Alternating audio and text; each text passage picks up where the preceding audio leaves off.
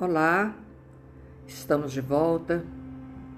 Com muita alegria no meu coração, estarmos reunidos para estudar o Santo Evangelho.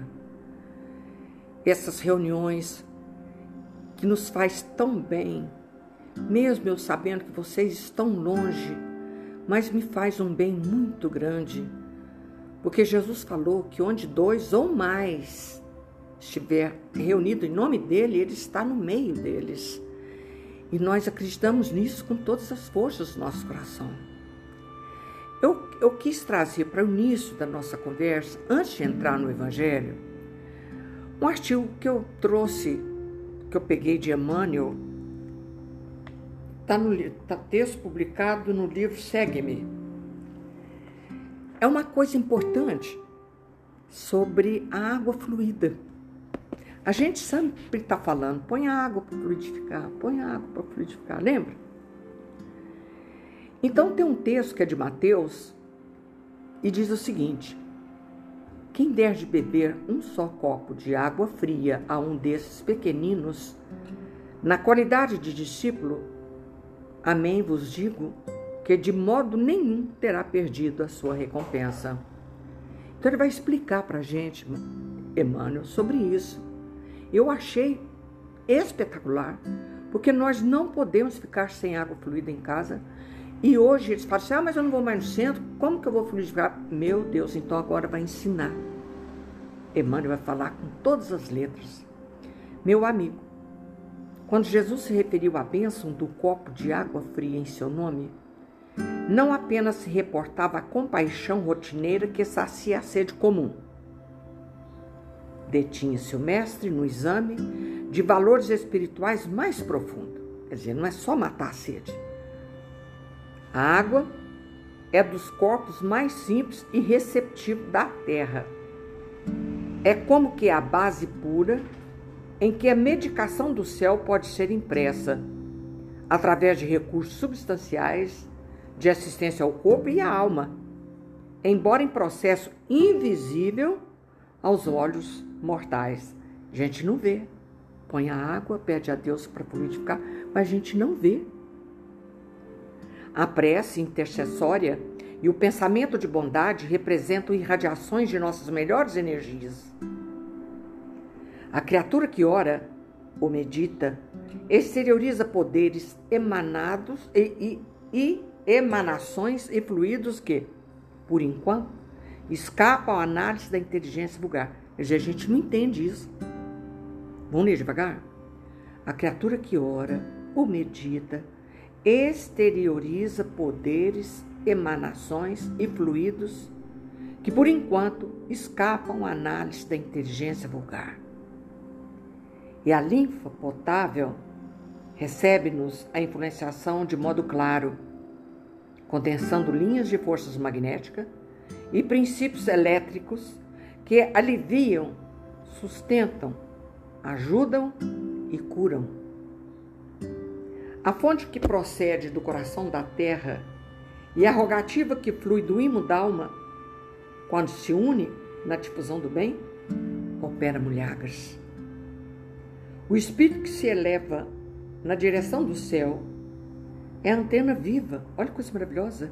Quando a gente vai orar, nossas antenas, sobe ao céu, antenas vivas, captando potenciais de natureza superior, podendo distribuí-los a benefício de todos os que seguem a marcha.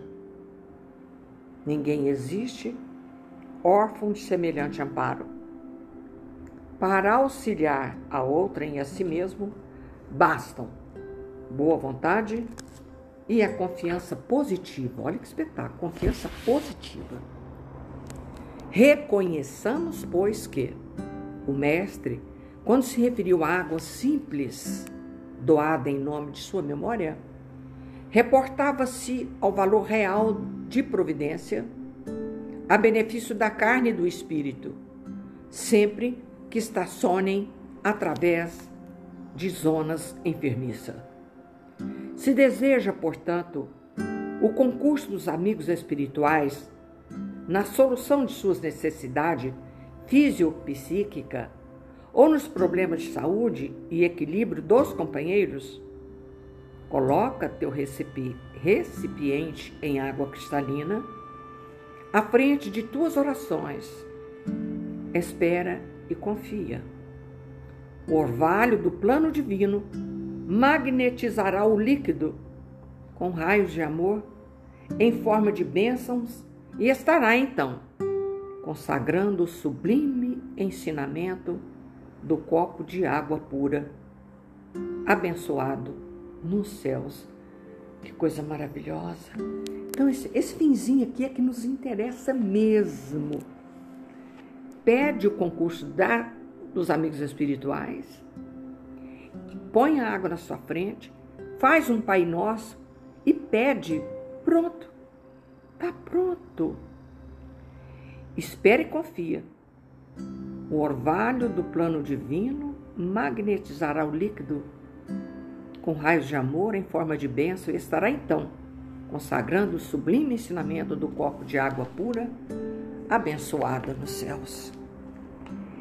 E a gente então precisa aproveitar esses ensinamentos. Nós precisamos, com urgência urgentíssima, de ler, entender, captar aquilo e pôr em prática. Se você deseja aproveitar melhor as suas orações, ah, mas eu não estou doente. Mas quem falou que a água benta, a água fluida é para quem está doente? Não é não. É para não ficar doente. É para te dar alegria, leveza de coração, paz de espírito, um monte de coisa que você pode pedir ali naquela hora de um simples Pai Nosso, de uma Ave Maria, ou de uma vibração simplesmente. Espere e confia e aproveita a espiritualidade querida que nos abençoa com essa água onde é colocada que o plano divino vem e coloca para nós. Gostar? Lindíssimo, né? Quando eu vi isso, eu falei, eu tenho que levar para as meninas, para os meninos, eu tenho que levar para onde chega o evangelho. Porque nós falamos de água benta o tempo inteiro, água fluida o tempo inteiro. Então o processo é simples. E põe mais. Antigamente, quando a gente tinha o filtro, aquele filtro, a gente punha, vinha do centro com a água fluida e despejava lá dentro para beneficiar a casa inteira. E até na vasilhinha do meu cachorrinho eu ponho entendeu? Então tá bom, nós vamos aproveitar então. Quem deseja aproveitar, fala sério, hein? Nós estamos entrando no capítulo 23, que se chama Estranha Moral. Outros evangelhos é Moral Estranha. Onde Kardec reuniu todas as falas de Jesus que parece estranho, mas é porque a gente não tinha a chave que temos hoje, que a doutrina espírita nos fornece uma chave para entender o Evangelho de Jesus de maneira clara, simples, simples, simples. Olha, veja bem o que, que ele colocou na estranha moral. Quem não odeia seu pai e sua mãe? Abandonar pai, mãe, filhos deixar aos mortos o cuidado de enterrar seus mortos. Não vim trazer a paz, mas a divisão. Estranhas palavras. Mas nós vamos ver devagarinho como que está aqui, o Evangelho nos ensina com fala muito simples, no sou Haroldo, para vir trazer isso aqui de maneira...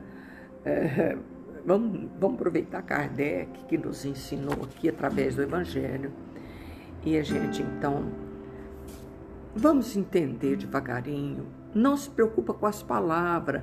Eu já falei isso muito, isso foi dito há muitos anos atrás. Tem uma fala aqui. Eu vou ler o texto bíblico primeiro. Depois a gente vai ler isso aqui. Quer ver? Uma grande multidão de povo caminhando com Jesus. Ele se volta para ele e diz: Se alguém vem a mim e não odeia seu pai, sua mãe, sua mulher, seus filhos, suas irmãs, sua própria vida, não pode ser meu discípulo. E todo aquele que não carregar sua cruz e não me segue não pode ser meu discípulo. Assim, todo aquele que dentre vós não renuncia a tudo o que tem, não pode ser meu discípulo. Isso aqui tem vários trechos, né? Ah, eu quero te seguir. Então vá, vende tudo que você tem, segue. Eu falei assim, mas eu tenho tantos bens. Você não entendeu nada, né? Tadinho. Anotou Lucas. Quem ama seu pai, sua mãe, mais do que a mim, não é digno de mim. E aquele que ama seu filho ou filha mais do que de mim, não é digno de mim, anotou Mateus. Mas vamos considerar o seguinte: certas palavras, muito raras de resto, fazem um contraste tão estranho na boca do Cristo que indistintamente se rejeita o seu sentido literal. E a sublimidade de sua doutrina não sofre com isso nenhum prejuízo. Escrita depois da sua morte, presta atenção. Uma vez que nenhum evangelho foi escrito durante sua vida, é lícito crer que, nesse caso, o fundo do seu pensamento não foi bem exprimido ou, o que é, não é menos provável, o sentido primitivo pôde sofrer alguma alteração, passando de uma língua para outra Bastaria que um erro fosse feito uma vez para que tivesse sido repetido nas reproduções, como se vê tão frequentemente. Então, o que significa isso? O Evangelho foi escrito depois que Jesus foi embora. Era escrito em letras mortas, grego, aramaico, essas latim, essas, essas línguas que o povo não tinha acesso. De propósito. Agora, por que eu não sei? Pelo amor de Deus, não me, não me esbarra aí. Então, aquele Calvino, alemão, fez a primeira tradução dos livros sacros para a língua alemã. Agora imagina que dificuldade que deve ter sido isso, pegar um texto em grego e passar para o alemão. É o protestante da época, porque ninguém tinha acesso às palavras, porque era tudo grego, tudo estranho. Então ele passou, foi traduzir. Igual falando aqui, passando por uma língua para outra, bastaria isso para uma palavra de um sentido, na outra língua tem outro sentido. Então nós não vamos nos perder nisso aqui, porque não é importante. O sentido disso, o sentido real disso, é que nós não podemos dar valor às coisas da terra mais do que às coisas do céu. Esse é o sentido. Simples assim. A palavra ódio nessa frase, se alguém vem a mim e não odeia seu pai e sua mãe, está nesse caso. Não há ninguém que tenha tido pensamento em atribuí-la a Jesus. Seria, pois, supérfluo discuti-la. Então, para discutir isso é perder tempo. Ainda menos procurar justificá-la. Seria preciso saber primeiro se ele a pronunciou, se não pronunciou, saber a língua, entendeu? Então, isso aqui é assunto lá para o Haroldo e vai aquele lá. Aquele que odeia sua vida neste mundo e conserva a vida eterna, é certo que não exprime a ideia que lhe atribuímos. A língua hebraica não era rica. Havia muitas palavras com vários significados. O, o ódio era uma delas. Significava, podia colocar em vários lugares. Tal é o exemplo aquele, cadê aqui, a, a, da, na Gênesis, que designa as fases da criação e serviu de uma só vez para exprimir um período de tempo qualquer. A Revolução diurna, daí mais tarde sua tradução para dia. E a crença que o mundo foi obra de seis vezes, é, seis vezes 24 horas. Então, olha aí essa confusão toda que nós vamos entrar nisso aí de jeito nenhum. Vera não dá conta disso. Tal é ainda a palavra que se dizia de um camelo, que era um cabo, por isso aquela expressão é mais fácil um camelo passar no buraco de uma agulha, porque o camelo era o cabo feito com fios do camelo, por isso isso eram feitos pelo pelo do camelo. E aí foi traduzida camelo. É a alegoria do buraco da agulha. Tá entendendo? Isso aqui são exemplos que está dando para gente não ficar preso a essas coisas. O importante é entender os interesses da vida futura tem que ser superior aos interesses da matéria. E como Jesus escrevia fortes, com, letingir, com expressões fortes, para chamar a atenção daquele povo, Tá aí, né? Ah, então, é preciso, aliás, ter em conta os costumes e o caráter dos povos, que influencia sobre o gênero particular de suas línguas. Sem esse conhecimento, o sentido verdadeiro de certas palavras escapam de uma língua para outra. A mesma palavra tem mais ou menos energia e pode ter uma injúria ou uma blasfêmia em uma e não significar na outra, segundo a ideia que se atribuiu na mesma língua. Certas palavras perdem o seu significado alguns séculos depois. Então, tem muita coisa que a gente não fala mais. Já caiu. Voz me ser. Isso não existe mais, ó. Voz me ser. Você, ser, e agora não fala nem isso mais. Abana a mão e pronto. É. A tradução rigorosamente literal exprime sempre perfeitamente o pensamento. E para ser exato, é preciso, por vezes, empregar não as palavras correspondentes, mas as palavras equivalentes e aí por isso que ele está falando aqui sobre essa, explicando sobre o ódio, o camelo, dia e noite que está lá na Gênesis. Mas nós não vamos entrar por aí. E depois fala: todo aquele que deixar por meu nome sua casa, seu irmão, sua irmã, vai receber minha bênção e terá o templo e terá a herança da vida eterna. Anotou Mateus. Então Pedro lhe disse: Por vós vede que tudo deixamos e vos seguimos. E Jesus disse: Digo-vos em verdade que ninguém deixará pelo reino de Deus a sua casa, seu pai, sua mãe, sua mulher, seus filhos, que não receba desde esse mundo e mais no século futuro a vida eterna. Quer dizer, quando a gente deixa tudo em nome de Deus, de Jesus, a gente já tem desde agora a recompensa. Mas que que é deixar, gente? Não é abandonar nem pai, nem mãe, nem nada. É não dar mais valor a essas coisas do que a vida é a vida do espírito. Pelo amor de Deus. E o outro então pergunta: E eu vos seguirei, mas permite-me dispor antes do que tenho em minha casa. E Jesus respondeu: Todo aquele que tendo a mão na charrua e olha para trás, não será apto meu reino. Quer dizer, se charrua é para trabalhar a terra. Se você coloca a mão aí, está sempre olhando para trás, que jeito você vai seguir na frente, olhando Jesus, caminhando pelo ensinamento do Mestre? Não tem jeito. Sem discutir. As palavras, é preciso aqui procurar o pensamento que era este. Os interesses da vida futura se sobrepõem aos interesses de todas as considerações humanas porque está de acordo com funda doutrina de Jesus. Ao passo que a ideia de renunciar à família seria uma negação. Tá entendendo, gente? Aqui está aqui tá a explicação. E aqui que nos interessa. Não adianta discutir, ficar brigando por causa disso, faz isso. Para, isso já foi do tempo, a gente não é mais assim. A doutrina nos trouxe a chave que abre todas as portas para o entendimento e vai aproveitar quem tiver juízo. Não temos, aliás, sobre os nossos olhos, a aplicação dessa máxima no sacrifício do interesse e das afeições da família pela pátria. Olha, olha, olha que Kardec traz. Censura um filho por deixar seu pai, sua mãe, seus irmãos, sua mulher, seus filhos para marchar em defesa do seu país? censura esse homem. Então ele está comparando isso. Não se lhe reconhece, ao contrário, um mérito por se separar do ambiente doméstico, do aconchego, da amizade, para cumprir um dever? Está comparando.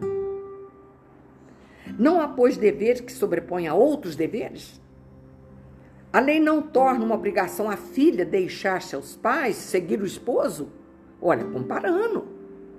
Então Jesus não foi muito forte, não. Ele foi, é muito inteligente, é educador como ele não existe. A lei não torna uma obrigação a filha deixar seus pais para seguir o esposo. O mundo está repleto de casos em que as separações mais penosas são necessárias, mas as afeições não são quebradas. Por isso a distância não diminui nem o respeito, nem a solicitude que se deve aos pais e nem a ternura pelos filhos. Olha que coisa maravilhosa. Mais claro que, água, que isso que é água. Não tem como você não entender isso. Então, o nosso, nosso tempo aqui é precioso, né? Ficar discutindo isso, aquilo, não.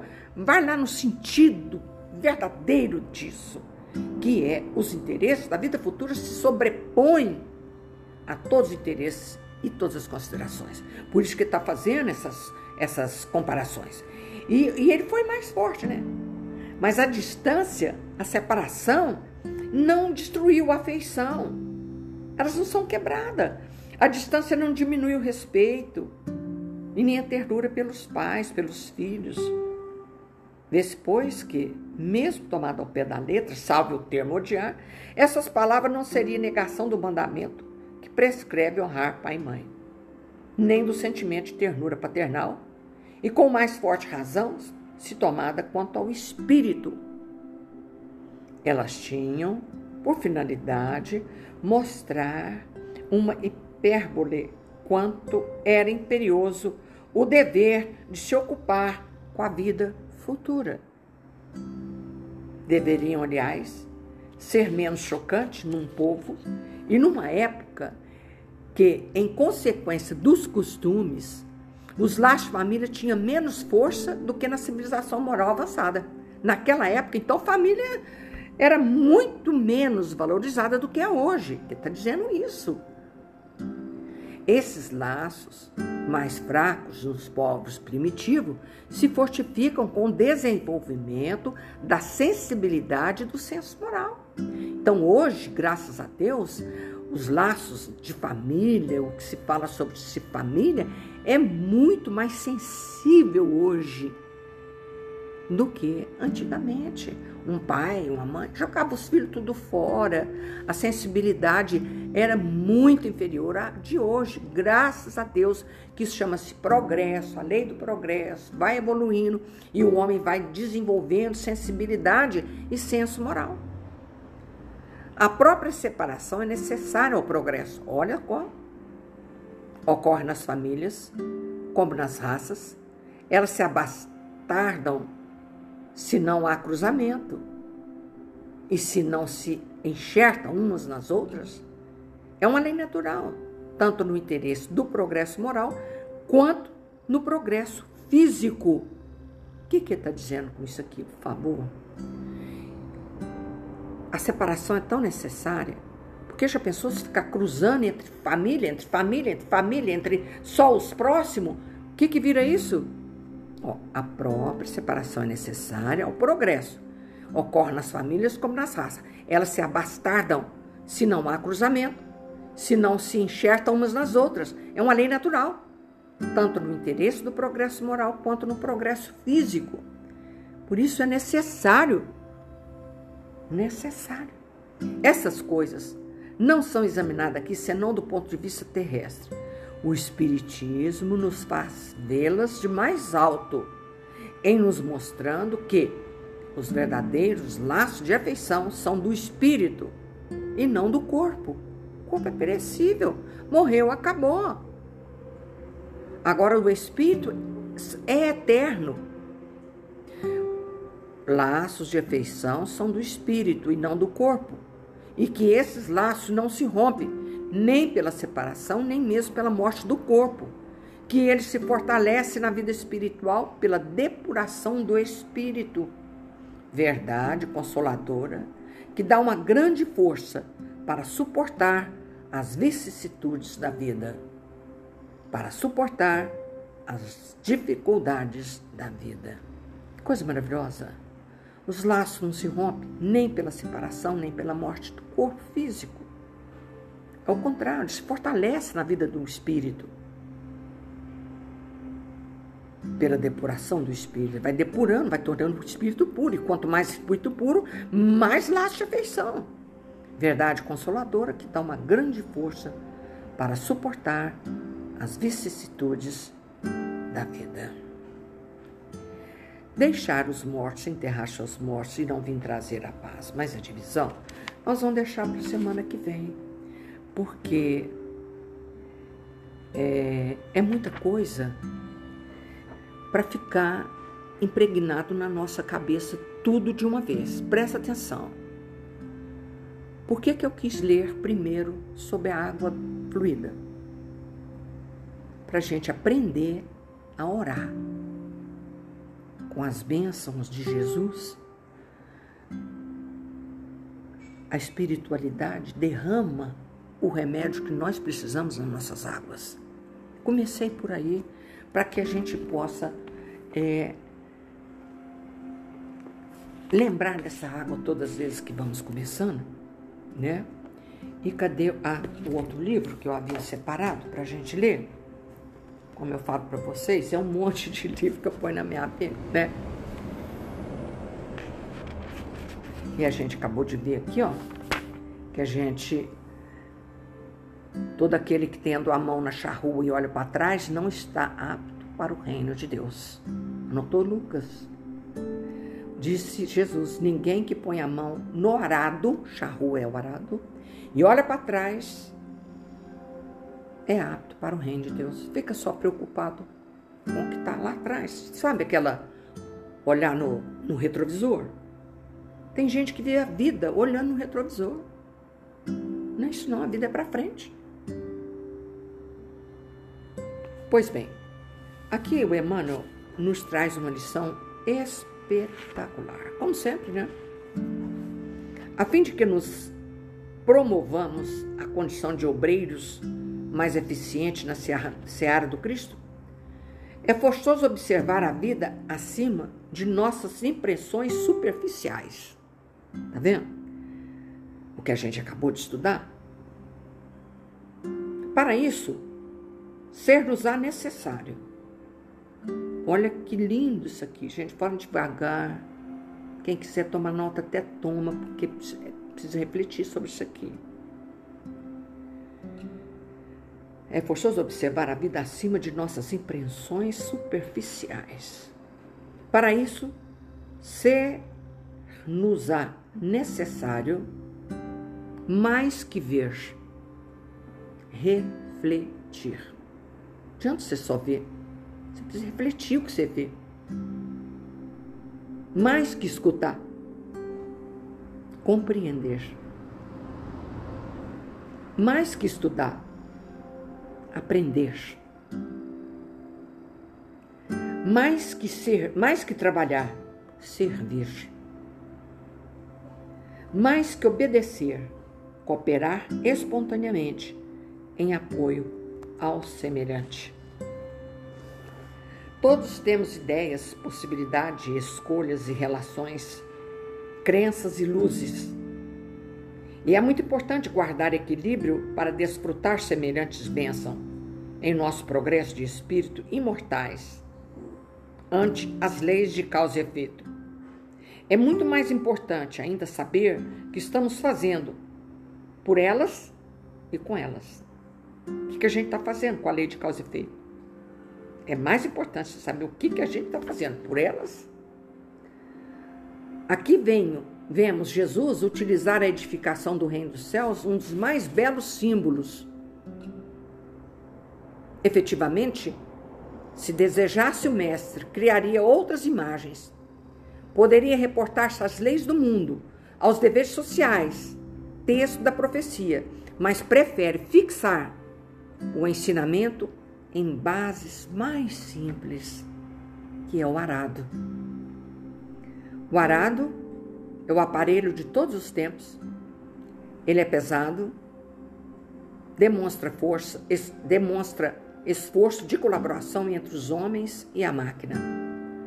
Provoca suor, cuidado e, sobretudo, fere a terra para que produza constrói o berço da sementeira e sua, a sua passagem, o terreno cede para que a chuva, o sol e os adubos sejam convenientemente aproveitados. Sabe, todo mundo sabe que é arado, que arar a terra, que faz aquele suco, né? Onde cai a semente, agasalha a semente aí, aí vem a chuva e naquele suco a água fica e aproveita a água, aproveita o sol, aproveita o adubo. É necessário, pois, que o discípulo sincero tome lições com o divino cultivador, abraçando-se ao arado da responsabilidade na luta edificante, sem dele retirar as mãos, de modo a evitar prejuízos graves à terra de si mesmo. Por isso que falou: quem pega no arado não pode olhar para trás. Não pode olhar para trás. Por isso que ele está falando isso. É necessário que o discípulo sincero tome lições com o divino cultivador, abraçando-se ao arado da responsabilidade na luta edificante, sem dele retirar as mãos de modo a evitar prejuízos graves na minha terra, na terra do meu coração, na terra de si mesmo. Olha que coisa maravilhosa isso aqui.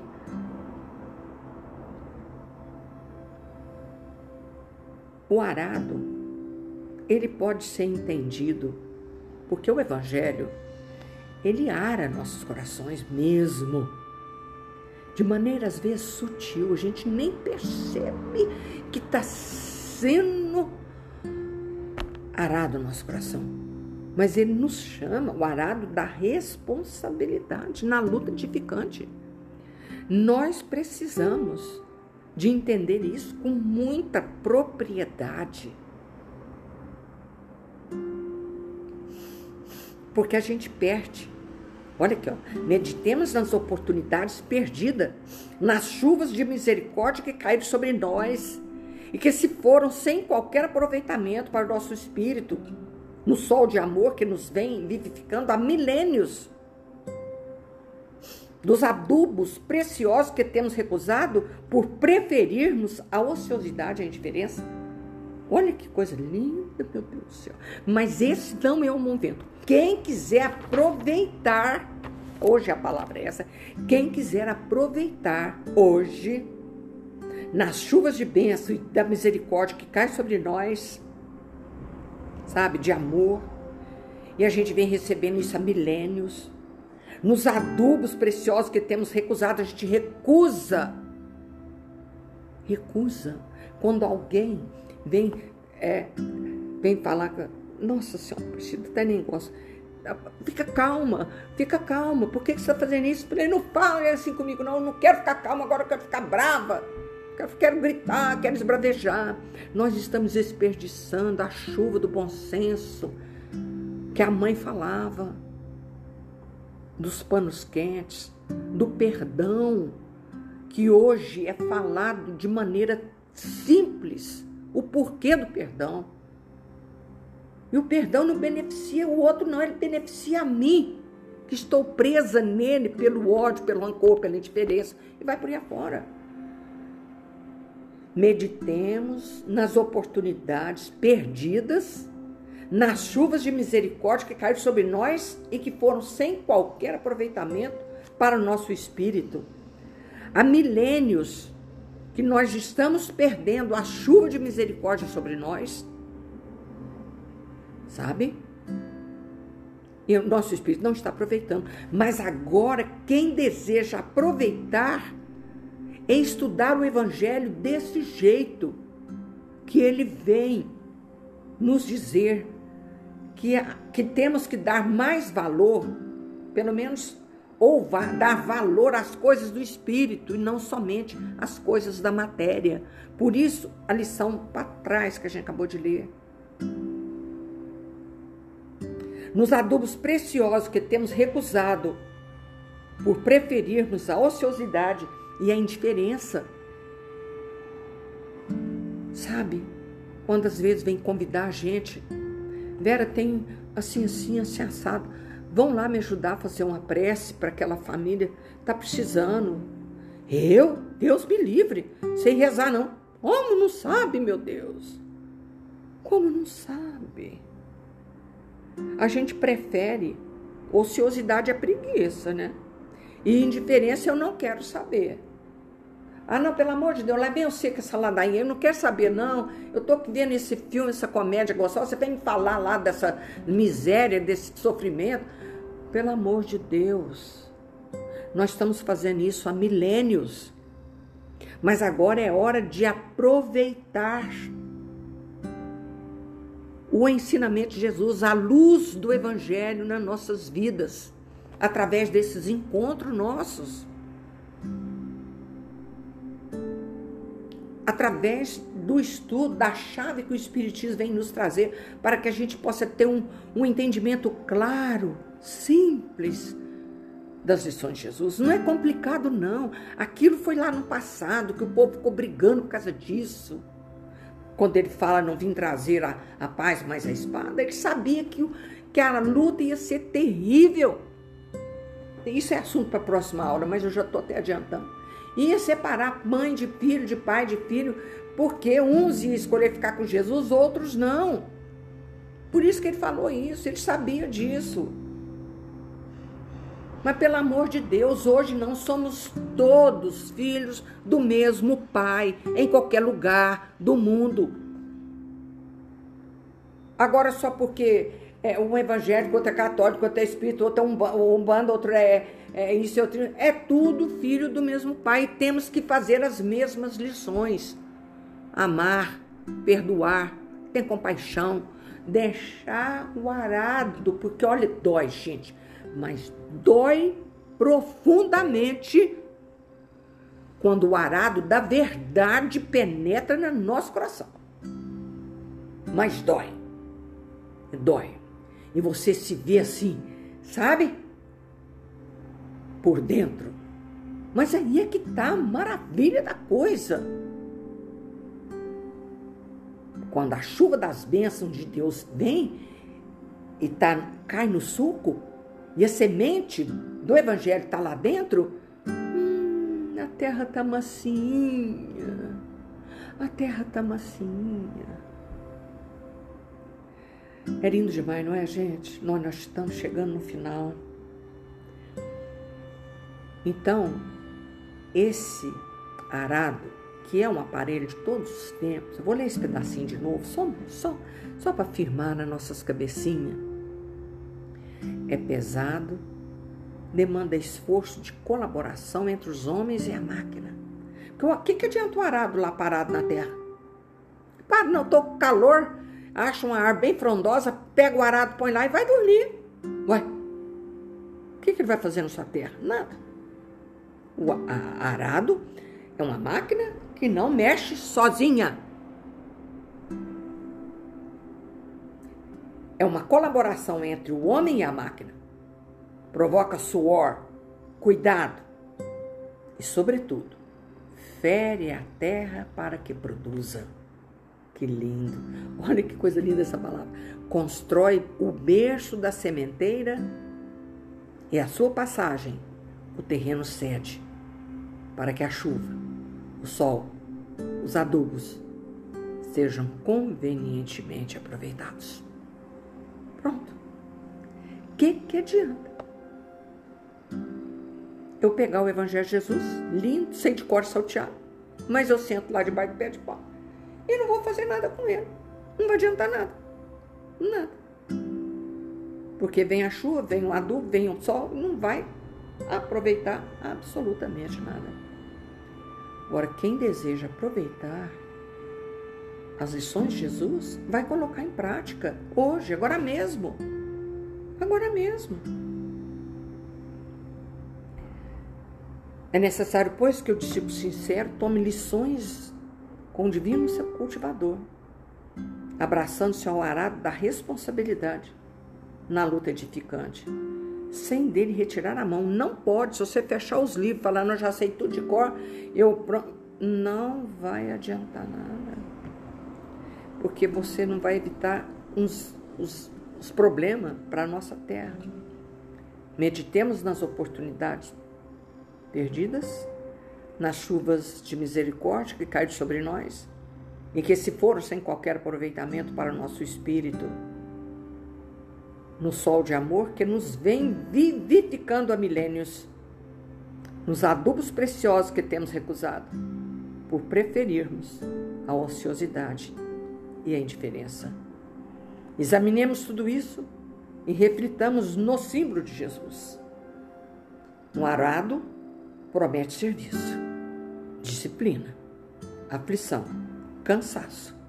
No entanto, não se deve esquecer de que, depois dele, chegam a semeadura, colheitas, pães no prato e celeiros guarnecidos. Belo, belíssimo. Ajudai-nos, Jesus querido, a manter nas nossas mãos, sempre na atividade do trabalho. Arado também é trabalho, muito trabalho. Esse trabalho que nós precisamos de fazer por nós mesmos. Primeiro, eu vi uma fala do Haroldo. Quando o avião vai acontecer uma, uma pane, uma coisa, e o piloto fala: vai cair a máscara. Primeiro, coloca em você, para depois ajudar o seu vizinho. Olha que coisa linda isso. Então, a gente precisa orar por nós. Nos nossos estudos de quarta-feira, eu fiz isso instintivamente. Falei, hoje, agora, nesse momento, nós vamos orar por nós. Éramos seis no, na sala do computador, do, do, do celular. Nós vamos orar por nós. Nós precisamos estar fortalecidas para ajudar o outro. E ontem escutei a fala do Haroldo, falei, oh meu Deus, já fiz isso ontem orar por nós. Nós precisamos estar fortalecida para dar conta de sustentar o arado nas nossas mãos, para dar conta das nossas responsabilidades, como ele está falando aqui, esse final bonito toda a vida. Porque o arado é trabalho, a disciplina, cansaço, aflição, é tudo isso. E para que isso aconteça, eu preciso estar bem comigo. Eu preciso estar forte. Por isso é preciso orar. Jesus querido, envolva-me no seu manto de amor e de luz para que eu possa ajudar o outro. Se eu estiver capengando, eu não tenho como ajudar o outro. E nesse momento, nós vamos encerrando, nós já está encerrando. Nossa água fluida está aqui dentro, nós vamos cantar. E que a luz do Divino Mestre vai descer sobre nós, assim, ó, acalentando, massageando os nossos corações. Delícia! Nós precisamos de orar por nós, para que Deus nos dê força, sustentação nas nossas mãos no arado quanta luz nesse ambiente descendo sobre nós, vibrando em nossa mente. Quanta luz quando assim prece, como a alma cresce aos olhos de Jesus. Quanta luz, pois em oração a voz do Mestre fala aos nossos corações. Quanta luz descendo sobre nós Quanta luz, quanta luz. Ave Maria, cheia de graças, o Senhor é convosco. Bendita sois vós entre as mulheres, e bendito é o fruto do vosso ventre, Jesus. Santa Maria, Mãe de Jesus, rogai por nós, pecadores, agora e na hora de nossa morte. Amém. Obrigada, Jesus. Obrigada, amigos do espaço, que estão aqui conosco agora e eternamente. Se nós tivéssemos olhos de ver, como não temos olhos de ver, o remédio descendo sobre as nossas águas, não temos olhos de ver ainda a luz que é derramada sobre nós. Mas eu tenho uma amiga que diz: Vera, parece que eu sinto a luz descendo sobre mim. Que maravilha! A gente pode sentir até um certo calor, que a luz é calor. E nós precisamos aproveitar o nosso tempo, aproveitar as lições que são lidas e estudadas. Cada uma das lições que a gente lê nos convida a um, um certo tipo de tarefa. E hoje a tarefa foi a do arado. Sugar nossos corações bem profundamente para que a semente, a água, o adubo, a luz do Divino Mestre faça essa semente produzir maravilhas. Amo vocês onde quer que vocês estejam. E eu vou dizer e vou repetir quantas vezes for necessário. O quanto, o quanto eu sou feliz e fico feliz com os nossos encontros. Vocês não podem avaliar o quanto eu fico feliz. Nem conheço, nem sei aonde vocês estão mas sinto uma alegria deliciosa de saber que eu estou aí conversando com você sobre o Evangelho de Jesus. Fique com Deus. Que Jesus os abençoe hoje e eternamente. Amo vocês, onde quer que vocês estejam.